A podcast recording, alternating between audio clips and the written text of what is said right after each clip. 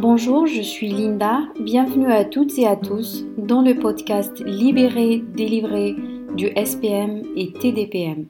Le podcast qui sensibilise autour des troubles prémenstruels féminins assez répandus mais peu connus.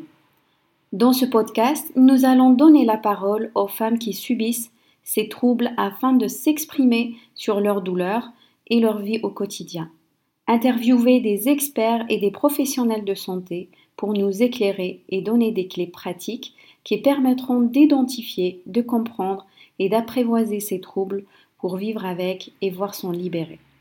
Des témoignages des conjoints, des partenaires, des enfants qui partagent le quotidien de ces femmes pour mettre les mots sur l'impact que ces troubles engendrent au sein de la famille.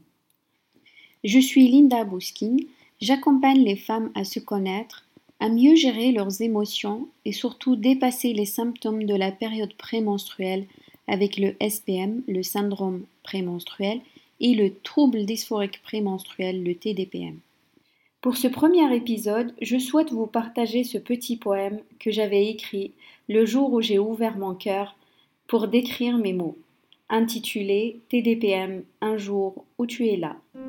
Au fond du lit, j'ai creusé mon nid.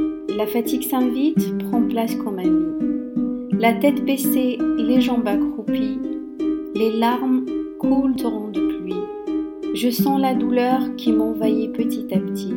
Des maux de tête, je me demande si ce n'est de la folie. Mon cœur bat, ma respiration se réduit. Non, ce n'est pas la mort ni la folie, c'est le TDPM qui m'a sévi.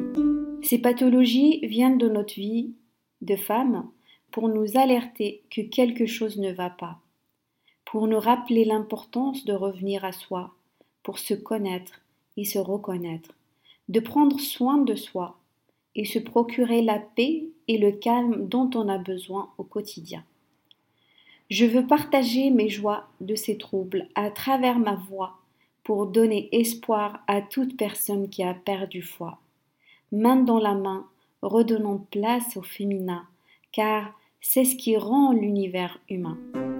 Je vous souhaite une très belle écoute et je vous dis à très bientôt dans le prochain épisode.